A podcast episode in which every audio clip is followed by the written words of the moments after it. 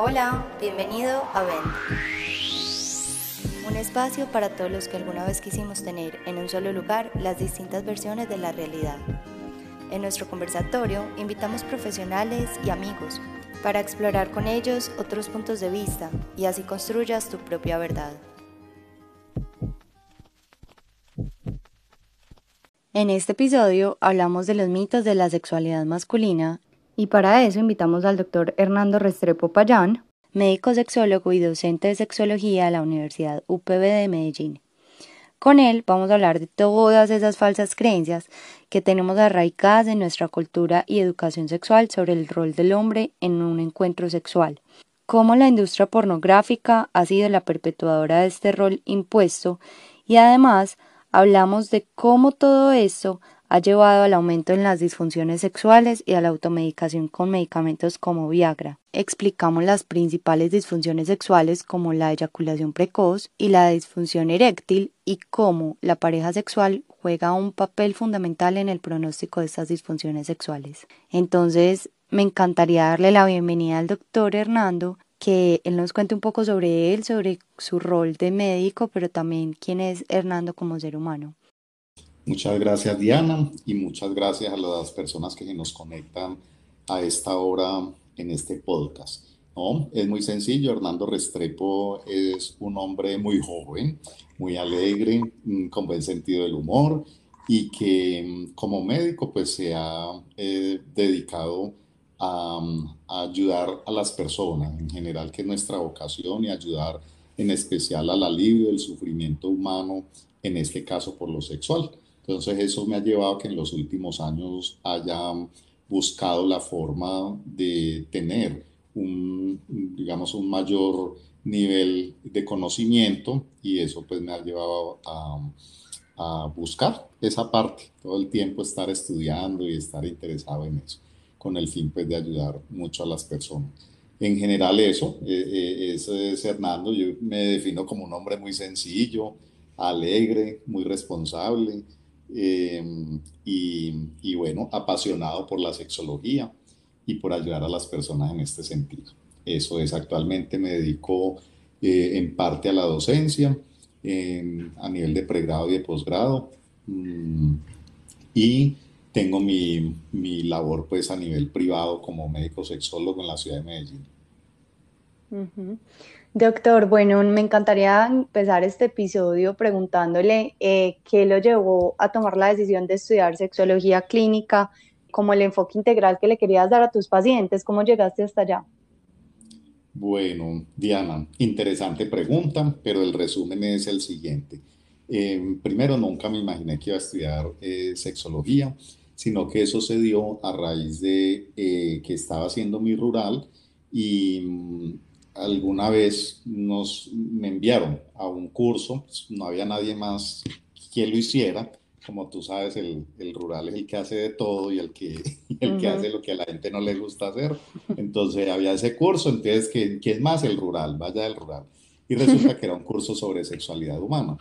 Y, y, ese curso me encantó, creo que me identifiqué con muchos de los temas y además porque era una propuesta que en ese momento había de integrar el sector salud con el sector educación en un tema común como era la salud sexual y la sexualidad en general. Entonces, a partir de ahí, pues todo lo que resultaba relacionado con la sexualidad, como yo ya había hecho ese curso, entonces era Hernando, vaya Hernando, no sé qué, vaya Hernando. Y, y finalmente eso, pues me fui identificando con los temas, me pareció algo muy apasionante para mí y eso me llevó pues con el tiempo a ir buscando una formación más oficial. Desafortunadamente en Colombia no teníamos dónde estudiar eh, sexología eh, y fue la razón por la cual pues inicialmente hacía era muchos diplomados y ya después quise formalizar mis estudios y en ese momento se me presentó la oportunidad de ir a estudiar y formalizar eh, mi, mi posgrado en Caracas, en Venezuela. Entonces allá estuve cuatro años haciendo el posgrado y regresé a Colombia hace seis años y estoy radicado en la ciudad de Medellín, donde además de trabajar en mi práctica privada, también me desempeño como docente de pre y posgrado en el área de sexología clínica. Listo, doctor. Tema que nos reúne el día de hoy es romper un poquito esas falsas creencias de la sexualidad masculina. En episodios anteriores ya hablamos un poquito de sexualidad femenina y de esos mitos que rodean la sexualidad femenina. Pero el día de hoy me encantaría hablar contigo entonces de la parte masculina para traer otra perspectiva sobre la mesa. Y me encantaría que nos cuentes un poco, eh, primero, por qué crees que es importante desde la parte de sexología eh, hablar de estos temas y hablarlos con total normalidad. Y segundo, que nos cuentes un poco cuáles son como esos mitos principales que te llegan al consultorio de la sexualidad masculina. Bueno, pienso que hablar en público de un tema como lo sexual, que culturalmente ha sido un tema tabú, escondido, considerado como pecaminoso, como de lo que no se puede hablar, precisamente contribuye a eso, a la desmitificación, que podamos hablar y normalizar estas conversaciones aún en público a través de estos medios, aprovechando la tecnología, contribuye a que las personas también en un momento dado se puedan ver identificadas con situaciones que ellos mismos pueden estar viviendo, pero que no se atreven a exteriorizar eh, espontáneamente o ante cualquier persona. Creo que esto, Diana, que estamos haciendo hoy, como tú decías, contribuye a esa educación en sexualidad de la cual tanto carecemos, sobre todo a nivel de nuestra cultura occidental y latinoamericana en especial. Mm, entonces, eso puede hacer en un momento dado que las personas eh, busquen ayuda, que vean que lo que les pasa eh, también le pasa a muchísimas personas que lo que las personas en un momento dado pueden considerar como algo anormal no necesariamente lo es, aclarar errores de concepto como los que se puedan tener por la, esa misma falta de información y en esa, en esa clarificación que se pueda tener en la medida en que nos educamos, pues eso permite o contribuye a que vamos construyendo una sexualidad que sea más satisfactoria, y más acorde con el proyecto de vida de cada persona, que creo que ahí hay una clave interesante en la construcción de la sexualidad, que se plantea que debería apuntar a eso, es decir, que yo pueda definir cuál es mi proyecto de vida y, y dentro del proyecto en esa parte psicoafectiva, emocional y sexual, y que con base en eso yo viva, construya mi sexualidad es con base en eso, o sea, con base en eso que yo quiero ser sexualmente, afectivamente, emocionalmente. Y que mm, de alguna manera esa decisión, por ejemplo, va a traer unas implicaciones, porque no siempre la sexualidad la viven las personas con base en su proyecto de vida, sino que se vive con base en las expectativas socioculturales. Entonces yo soy lo que en mi casa quieren que yo sea pues desde el punto de mm. vista sexual, por ejemplo. O yo soy sexualmente para complacer a mi pareja, o yo hago lo que a mi pareja le guste, aunque eso a mí no me guste, por ejemplo, ¿cierto? O yo voy a una relación sexual, en el caso pues muy frecuente de los hombres, a rendir, a ver si se me levanta el pene, cuántas eyaculaciones va a tener, cuánto tiempo me dura el pene erecto, eh, si la satisfago o no la satisfago a la pareja, si quedó contenta, si le saqué el orgasmo, si disfrutó, ¿cierto? Entonces, creo que todas esas expectativas con las que mm, muchísimos hombres pueden ir a sus relaciones sexuales también son fruto de, mm, o perdón, son más la génesis de problemas sexuales. Con todas esas expectativas. Es decir, si yo me voy a una relación sexual con toda esa carga, a pensar que es que yo, el, responsable del placer de mi pareja soy yo, y que la pareja no tiene nada que ver con su cuerpo, ni con su placer, ni que la educación sexual de mi pareja influye en ella, ni que su ciclo menstrual o que si los problemas económicos mentales que tenga, si está tomando no medicamentos, que eso nada tiene que ver con la pareja, sino que toda la responsabilidad del placer es mía, pues obviamente si uno va con una carga de esas, la probabilidad de que falle en la relación es muy alta. Entonces, creo que, que todo esto que estamos haciendo, creo que contribuye a eso, a que vamos mm, de pronto descargándonos un poquito de todas esas cargas, valga la redundancia, que la misma cultura nos ha impuesto y que uno mismo sin darse cuenta, pues como hombre, va asumiendo de manera naturalizada y consideramos que eso es normal.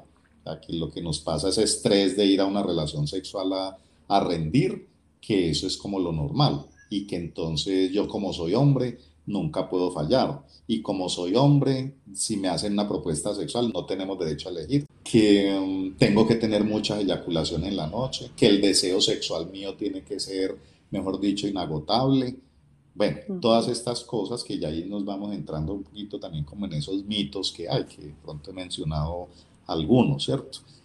Y, creo que, que, es eso, o sea, lo que tenemos que hablar y ayudar a comprender de que, mm, de que no es, no es la construcción o la vivencia de la sexualidad, en este caso masculina, por ejemplo, no es un tema de competencia, no es un tema de rendimiento.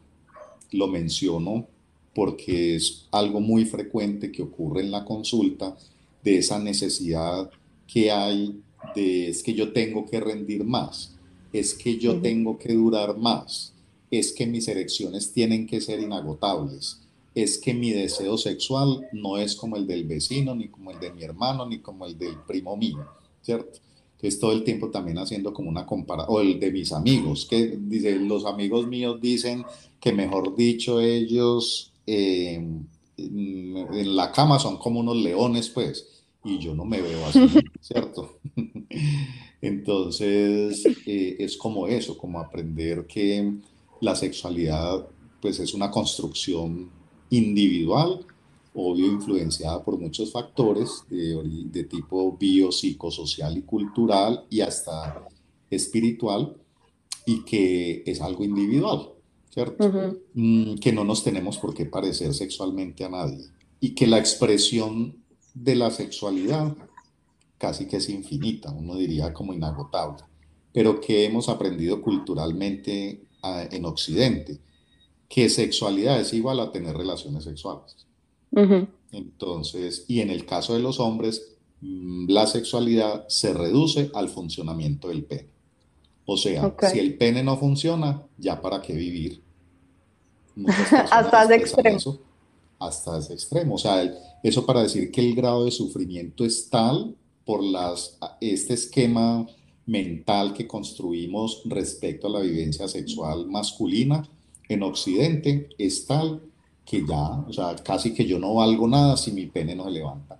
O sea, ya mm. para qué ni me levanto yo, ¿cierto? ¿Para qué vivo si el pene no, me funciona? Entonces, mire toda esa reducción que hacemos eh, de la sexualidad al funcionamiento genital. Y en ese sentido, pues obviamente todo eso ha sido en gran parte aprendido de la misma cultura y, y donde hay unas exigencias, mm, digamos, simbólicas a nivel cultural que hacen que los hombres nos creamos eso. O sea, que lo normal es que siempre tenga que tener una erección y que nunca puedo fallar. Es decir, las funciones biológicas humanas, como por ejemplo la presión arterial cambia si hacemos ejercicio, si no, la respiración también se modifica, que la frecuencia urinaria se modifica, el hambre se modifica, la sed se modifica. Es decir, lo normal y lo que es compatible con la sobrevivencia es la variabilidad en las funciones de las funciones humanas fisiológicas, no la estaticidad. Pero eso en lo sexual no lo aceptamos. Creemos que como somos hombres, tenemos nuestra función sexual tiene que ser como una línea recta, o sea, no admite variaciones. Y este es un mensaje grande que, que queremos dejar hoy acá, y es que la función sexual también es una función humana y una función muy susceptible a ser afectadas por muchos factores de tipo biológico, psicoemocional, sociocultural y espiritual, como lo hemos dicho. Entonces, lo normal es precisamente que esa em, vivencia sexual también varíe, que nuestro deseo sexual varíe, o sea, no tiene por qué ser el deseo sexual en una línea recta durante toda la vida, ni, ni la frecuencia de las relaciones sexuales. Estas variarán cuando estamos estrenando pareja, al principio de una relación, cuando estamos sanos, ¿cierto? Pero también en la medida en que se cumplimos años en una relación, eso también disminuye. Cuando hay problemas con la pareja, cuando hay alguna enfermedad, cuando hay alguna preocupación, la frecuencia de las relaciones y el deseo sexual también baja, ¿sí? Y por más hombres que seamos, somos humanos, ¿sí? Y tenemos derecho a decir también, hoy no quiero tener actividad sexual. Es un derecho humano. Te quería como hacer una pausa ahí como para eh, devolvernos un poco porque me gusta mucho que hayamos empezado a hablar de la parte cultural que compone la sexualidad humana, eh, justo en el capítulo que te comentaba de sexualidad femenina.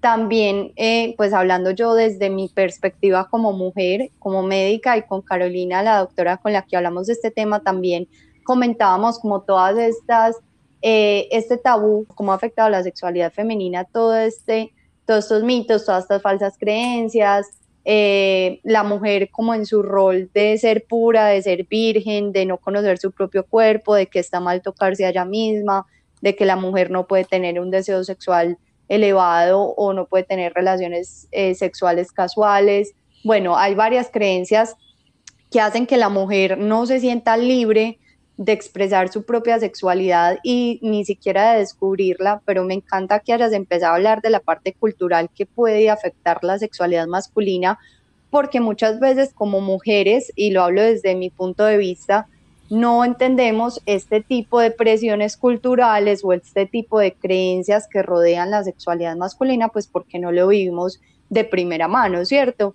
Y creo que eso que resaltabas al principio de todas estas creencias de que el hombre siempre debe estar dispuesto, de que el hombre siempre quiere tener sexo, de que el hombre tiene que rendir, de que el hombre tiene que eh, velar por el placer sexual de su pareja, creo que son cosas que llevan, por ejemplo, a que hablemos entonces, como, como ya lo habías mencionado en, en varias ocasiones, de esta ansiedad de desempeño que es una de las cosas que de pronto yo creo que puede afectar más a las personas, a los hombres y sobre todo a los hombres jóvenes en su, en su vida sexual. Y es como esta ansiedad que le da al hombre por tener que rendir y tener que generar placer a su pareja y tener que estar como a un nivel eh, que la cultura y la sociedad lo ha montado a él como en esa responsabilidad entonces, yo quiero que nos hables un poquito de esa ansiedad de desempeño, de qué tan frecuente es y también eh, hablemos un poquito como de esa automedicación, eh, por ejemplo, con medicamentos como el Viagra, eh, que ha ido pues como en, incremento en los últimos años, secundario pues como a esta ansiedad de desempeño. Listo. Em, Diana, sí, el tema de la ansiedad de desempeño, yo diría que es uno de los factores casi que unánimes en todas las disfunciones sexuales. O sea, es un factor presente tanto en hombres como en mujeres, pero yo diría que más en hombres, precisamente por ese tema cultural que nos otorga pues una carga emocional grande y una responsabilidad grande sobre el placer de la mujer, que como las mujeres también han sido criadas en esta misma cultura, las mujeres piensan más o menos así, igual, ¿cierto? Y eso eh, se convierte en un, también en algo problemático porque la reacción de la pareja frente a un problema sexual en el que se que manifiesta el hombre eh, va a ser fundamental en la progresión de esa disfunción o, o en el hecho de que mejore o que empeore. Entonces, claro. hago referencia a que si hay una actitud comprensiva por parte de la pareja frente a un problema sexual masculino, es más probable que la disfunción tenga un mejor pronóstico que una pareja que o se pone a llorar porque hay una, un problema sexual por parte de él, o se enoja, se molesta, recrimina reclama o em, simplemente dice, usted solucione que eso no es un problema mío. Yo creo que hay también, por el contrario, la mujer como parte del desconocimiento y de como todas estas falsas creencias también puede pensar que el problema es de ella, o sea, como es que si no se le para el problema soy yo, eh, yo algo malo, a él no le gustas conmigo o él no quiere tener sexo es conmigo. Entonces yo creo que también puede deberse pues como a esas, no estoy diciendo que siempre, pero puede también haber como una mala interpretación y una mala comunicación en la pareja como tal. Sí, es muy importante eso que dices. Y obviamente cuando estoy hablando no estoy haciendo juicios, sino describiendo qué es lo que usualmente sucede. Y eso que tú dices también es muy frecuente, porque hay la tendencia cuando hay problemas sexuales en la pareja a que la mujer asuma o se, se asuma como la culpable del problema. ¿sí? Porque también parte de su educación en nuestra cultura pues ha tenido que ver con el hecho de que la mujer ha sido educada para complacer al hombre, para darle gusto al hombre, eh, para agradar. Entonces, si el hombre no está agradado, es decir, no tuvo una erección, se interpreta como que no está agradado. Y si no eh, está gratificado, es porque de alguna manera la mujer seguramente no está haciendo el suficiente estímulo como para agradarle a él. Entonces, eso que tú dices también es muy importante y hay de todo. Es decir, hay eso que tú mencionas y hay también lo otro que menciono. Igual, esto para decir que en los problemas sexuales se dice que los problemas sexuales siempre son de dos, aunque sea uno el que tenga los síntomas. Entonces, es la invitación también a que cuando haya cualquier problema sexual, tiene que ver con los dos. Así el síntoma esté en el uno o en el otro. Perfecto. Doctor, bueno, y en esa parte entonces de ansiedad de desempeño, usted como sexólogo, em, pues cómo interpreta toda esta parte de la automedicación con Viagra, con medicamentos como el Viagra, y eh, cuál sería la recomendación para las personas que nos están escuchando, que conocen a alguien o que se están sintiendo identificados eh, con toda esta ansiedad de desempeño en cuanto a la automedicación con este tipo de medicamentos. Sí, Diana, me va a, detener un poquito todavía en el tema de la ansiedad de desempeño, que precisamente es, hace referencia como a esos síntomas que se experimentan a nivel fisiológico o conductual y cognitivo cuando uno evalúa que está frente a un peligro. En este caso, el peligro es una relación sexual en la que yo pueda fallar eso es lo que yo percibo como el peligro para mí, porque si yo fallo, eso significa que mi, mi masculinidad estaría en entredicho. Significa que yo no soy proveedor de placer, que no estoy cumpliendo con mi responsabilidad del placer de la pareja y que eso podría traer unas consecuencias nada agradables para mí, gratificantes. Por ejemplo, que mi pareja me deje, que se consiga otro, ¿cierto? Que esté insatisfecha conmigo, que yo no sea lo suficientemente hombre en esta relación. Entonces, todo eso tiene unas implicaciones que para muchas personas y sobre todo, pues, eh, en el caso de los hombres, eso es bastante devastador. Mm, entonces, obviamente, evaluar que yo voy a ir a una situación de peligro genera unas reacciones fisiológicas que me aceleran el corazón, la respiración, que dispara todos unos mecanismos de ansiedad que me preparan es para la huida. Entre otras cosas, disminuye el flujo sanguíneo al pene porque el cerebro está diciendo, venga, este está como ante un peligro, preparémoslo para que salga corriendo de ahí. Quiten sangre donde no necesite y mándela para donde sí necesite para salir corriendo. O sea, para los pulmones, para el corazón, para los músculos y quiten sangre donde no. Y usted para salir corriendo de un peligro no necesita el pene parado. Entonces, lo primero de donde se quita la sangre es de ahí. ¿sí?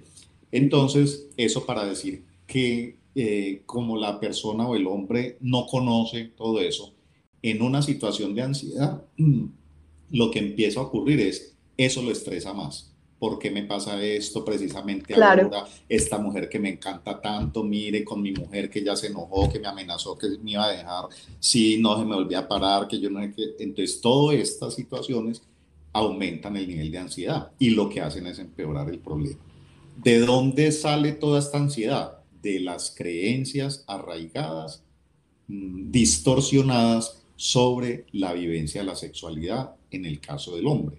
Entonces, obviamente parte de las, como esto socialmente tiende a ser rechazado, ¿cierto? O sea, un, un hombre nunca le va a, o nunca no, muy pocas veces le va a contar a alguien, por más confianza que le tenga, ves que cuando yo voy a mis relaciones sexuales no tengo erección. Eso no, porque lo que muy probablemente va a pasar es que se van a reír de él, lo van a coger de goce, le van a hacer bullying, le van a contar a otros amigos, ¿cierto? Ese es como el gran temor, pues, que ocurra, que no necesariamente siempre pase, pero es un gran temor. De la gente... Sí, o, o también ahí entra a jugar, pues, como toda la parte de la orientación sexual, pues, como todo el tabú, entonces, de que es homosexual o de que no le gustan las mujeres si no tiene una erección frente a una mujer.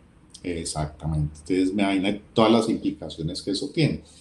Y eso, el, eh, esa falta, digamos, de comunicación, de poder buscar ayuda, es lo que hace que entonces todo esto se viva en silencio y soledad y genere gran sufrimiento y empeora el problema. ¿sí? Y pueden pasar semanas, meses, y es muy frecuente que pasen años con, el, con la situación sin resolverse por el temor a consultar.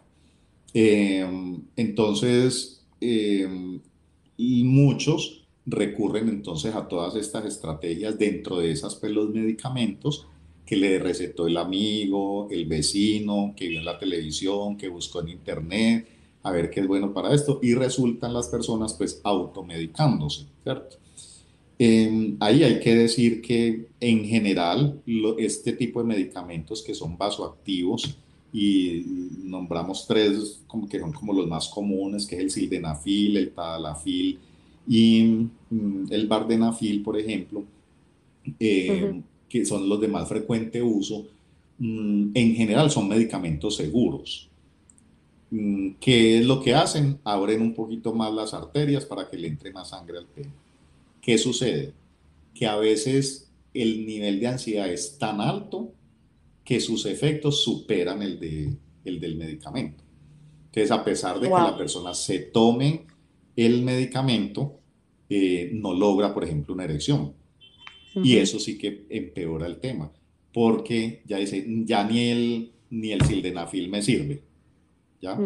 Entonces, eh, digamos que acá la conclusión sería decir que la, la solución no está en tomar medicamento ahí, porque si no modificamos las creencias y los pensamientos acerca del funcionamiento sexual, pues por más sildenafil que me tome o por más eh, talafil que tome, seguramente voy a tener problema, ¿ya? Porque voy a ir a seguir yendo con el mismo miedo, el mismo temor, los mismos pensamientos anticipatorios de falla frente al funcionamiento sexual.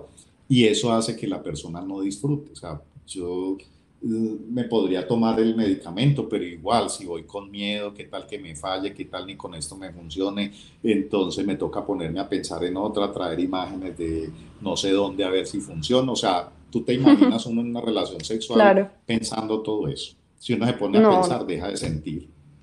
Sí, no, total. Doctor, y bueno, de esta ansiedad de desempeño, pues entonces ahorita hablábamos de que de ahí pueden salir otros trastornos eh, o disfunciones sexuales y yo creo que se me vienen dos a la cabeza grande, y la disfunción eréctil y la eyaculación precoz. Digamos que la disfunción eréctil, pues ya hemos como mencionado algunas cosas, pero para las personas pues que no conocen eh, a grandes rasgos de qué se tratan estas dos patologías. Bueno, la disfunción eréctil hace referencia a aquella dificultad para lograr y o mantener erecciones eh, lo suficientemente firmes que permitan unas relaciones sexuales como uno las desea. Básicamente sería como esa la definición. Entonces, eh, ahí hay que aclarar que el hecho de tener una ansiedad anticipatoria por el deseo sexual no significa que yo tenga una disfunción eréctil. Usualmente las causas de la disfunción eréctil, pues si bien pueden ser orgánicas y psicógenas, Propiamente una disfunción eréctil habla de causas eh, eh, orgánicas. Sí. Lo psicógeno puede generar lo, lo que llamamos fallas en la erección, que no es lo mismo que tener una disfunción eréctil. ¿ya? Entonces hay criterios pues, que uno clínicamente utiliza para diferenciar eso, porque en ese caso una disfunción eréctil real tiene que ver con un problema vascular, endocrino, neurológico y unas fallas en la erección tienen que ver con esto, ansiedad del desempeño, por ejemplo. Y los enfoques y los manejos también van a ser diferentes. Bueno, entonces digamos que en términos de disfunción eréctil eh, sería como esa, esa aclaración. Y la eyaculación precoz, que se define también como la eyaculación que ocurre antes de que la persona lo desee, y se han planteado tiempos, se dice que si ocurre menos de un minuto o menos de tres minutos, eh, esos son criterios para eso. Uno agregaría un criterio que clínicamente es muy importante y es la dificultad para o imposibilidad para el control del reflejo eyaculatorio. Creo que más que el tiempo, si usted dura un minuto, un minuto y medio, un minuto y 30 segundos, o te dura 29 segundos, o 59 segundos, entonces si ya tiene 61 segundos ya no tiene disfunción eréctil, no. O sea, es más como la, la, mm, que la persona aprenda a reconocer si conserva esa capacidad de control de su reflejo eyaculatorio, incluso independiente del tiempo que pueda durar. Em, entonces, algo muy conexo a la eyaculación precoz es la ansiedad anticipatoria por el rendimiento sexual. Porque obviamente cuando estamos ansiosos se activan mecanismos del sistema nervioso simpático que a, nivel de un sitio en la columna entre T11 y L2 eh, está el núcleo del, del sistema simpático. Y, y muy cerquita el núcleo eyaculatorio de manera que por contigüidad, cuando estamos muy ansiosos, se puede acelerar el reflejo eyaculatorio. Entonces, de ahí que en la mayoría de las veces, en la experiencia pues, que uno tiene en la clínica, lo que hay que hacer es eh, incidir o intervenir la ansiedad anticipatoria por el rendimiento sexual. Y eso tiene que ver, nuevamente digo, con las creencias, que tenemos acerca de la sexualidad. O sea, es que yo entre, hemos aprendido, usted es más macho entre más dure. Claro. Y aquí traigo a colación algo que, mm, que también se le encuentra a uno en la consulta de las mujeres. Y es, doctor, es que él dura y dura y son 40 minutos y 50 y yo ya cansada, ya me duele, me arde, y, él sigue ahí, ¿cierto? Creyendo falsamente que durar un montón es sinónimo de placer. O de ser buen amante. O de ser buen amante, exactamente. Y resulta que también hay un otro diagnóstico dentro de los trastornos eyaculatorios que es la eyaculación retardada. Y esta se ha definido como que aquel que dura de 20 minutos o más ya tiene una, una eyaculación retardada, ¿cierto? Pues no vamos a decir que todo el que dure 20 minutos es patológico, pero simplemente es para traer ese punto acá para decir que durar muchísimo no es sinónimo de placer para la mujer siempre, o por lo menos durar en la penetración, que es otro tema que, que, se tiene pues como mito de que sexo real es igual a penetración. Entonces, ¿por qué los hombres con frecuencia van estresados a su relación, porque no se le va a parar, porque es que yo pregunto en la consulta, por ejemplo, es decir, usted para que, en una relación sexual, ¿para qué necesita la erección? O sea, ¿para qué todo lo que hace necesita? Ah, pues para penetrar. O sea, que usted para hacer el otro montón de cosas que uno hace en una relación sexual, ¿Lo podría hacer sin erección? Ah, pues que sí. Pero como vamos pensando solo en penetrar, eso es lo que nos genera ansiedad. Entonces, parte de la intervención, por ejemplo, tiene que ver con el hecho de, hombre, tratemos un tiempo de que usted va a ir a sus relaciones sexuales, no a penetrar. quitemos eso de la relación sexual, a ver qué tanta creatividad se puede desarrollar. Es decir, si yo no voy a penetrar, ¿qué más se me ocurre en la vida a mí hacer? ¿Sí? Yo, yo, yo pregunto, bueno, usted tiene boca, tiene labios, tiene manos, tiene dedos, sabe besar, chupar, lamer, morder, pellizcar, hacer masajes, ¿sí? Entonces ahí de pronto es una forma como de hacer caer en cuenta que no podemos, así seamos hombres, reducir nuestra función sexual a un hecho genital y exclusivamente la penetración. Y, con frecuencia uno se encuentra de que, de que como hay esa idea generalizada de la penetración y el placer de la mujer, un dato, mm, se ha demostrado que más del 70% de las mujeres obtienen sus orgasmos por el estímulo del clítoris. Y para estimular el clítoris no necesita ni la penetración ni un pene grandote, ni gruesotote. ¿sí? Doctor, y ahora que lo menciona, ahora que lo menciona, es otro de los mitos y creo que es el más común, el más frecuente, el que siempre escuchamos, y es eh, el tamaño del pene. Creo que eh, a pesar de que ya hay tanta información y que se ha hecho tanto trabajo en desmitificar esa parte, es muy importante mencionarlo acá. Eh, y me parece también muy importante la correlación entre el tamaño del pene y los orgasmos, eh, tanto del hombre como de la mujer, pues que se puedan lograr en una relación sexual. ¿Hay alguna correlación demostrada en eso? A ver, si uno empieza a entender o a comprender la fisiología, entonces decimos, el clítoris tiene muchísimas más terminaciones nerviosas que el glande y que cualquier otra parte del cuerpo. Es un, un, órgano que está diseñado solo para el placer, distinto que nosotros el pene sirve para orinar y también pues para la parte sexual. Sí. Y eh, la parte sensible de la vagina es el tercio inferior o sea, la parte más externa. Hacia adentro, la sensibilidad es mucho menor. Mm, el, el placer sexual depende nuevamente de factores bio, psicosociales, psicoemocionales, sociales y culturales. ¿sí?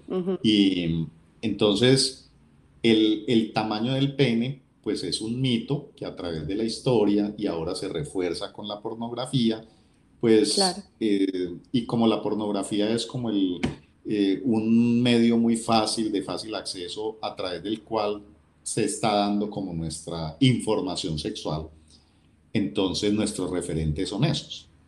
Entonces, en pornografía, cuando hemos visto un hombre con un pene chiquito, o que se venga rápido, o que no, le pare, o una mujer que no grite, ni que se venga a chorros, ¿cierto?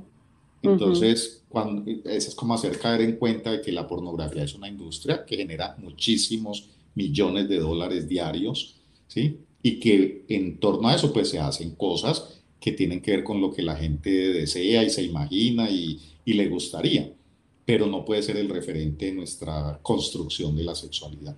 Entonces, como muchas veces es el referente, eh, entonces creemos, traemos eso a la realidad. Mire, es que, doctor, es que yo siento que mi pene es chiquito, ¿sí? ¿Y por qué es chiquito? ¿Usted con quién se lo está comparando? ¿Con el de quién se lo está comparando para decir que el suyo es chiquito? Ah, no, pues, ¿cuánto le mide? No, pues me mide 16 o, 15 centímetros. ¿Y quién le dijo a usted que eso era pene chiquito? Entonces, claro, cuando uno ya confronta eso, pues se da cuenta de que las fuentes de información pues no son las más confiables. En Colombia pues los estudios que hay sobre el tamaño del pene es que el promedio los, del tamaño del pene de los colombianos está aproximadamente entre 13 centímetros y 14, ¿cierto? O sea que, eh, y si el tercio eh, inferior de la vagina, para estimularlo, no necesita más de 5 centímetros. ¿sí? el, la mujer no está solamente en la estimulación de la vagina. Si el hombre la trata bien, si esa relación en la intimidad, es decir, me refiero a la comunicación que tiene, si hay intimidad afectiva, emocional, em, si se valoran muchas cosas en esa relación, si se siente protegida, no necesita un pene gruesotote ni largotote. el principal órgano sexual es el cerebro. Creo que ya por último nos vamos con un mensaje que nos quiera dejar para poder impactar como en toda esta parte de la sexualidad y romper tabús. Y mil gracias por haber estado acá con nosotros y por habernos sacado este espacio para educar más a nuestra población. Muchas gracias, Diana. Igual yo creo que, que un mensaje, pues o algunos mensajes grandes pueden ser, uno, mm, empezar a reflexionar sobre el hecho de que cada persona es responsable de su propio placer. Sí. Aunque estemos en pareja. Ah, si estamos en pareja, yo puedo contribuir para que mi pareja obtenga su placer, pero yo no soy el responsable de eso. Ni la otra persona tampoco es responsable del placer de la pareja.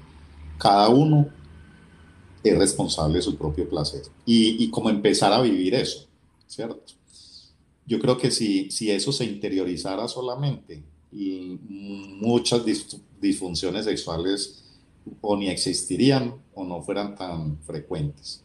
Si alguien tiene una eyaculación precoz y la mujer es responsable de su placer, dice, bueno, mi amor, usted no ha terminado, perdón, usted ya terminó, pero yo no. Entonces, venga, ayúdeme de otra manera para que yo pueda terminar. ¿Cierto? Bueno. Eh, y otro mensaje sería es construir una sexualidad, vivirla y experimentarla eh, de manera placentera, gratificante, responsable y coherente con el proyecto de vida. Yo diría eso. Y para eso, pues no es suficiente la buena voluntad. Es importante informarse, leer sobre el tema, buscar las ayudas y decir finalmente que los problemas sexuales sí tienen solución. Perfecto, doctor. Mil gracias. Agradecerte nuevamente por este espacio. Bueno, con mucho gusto. Espero que podamos volver a interactuar pronto.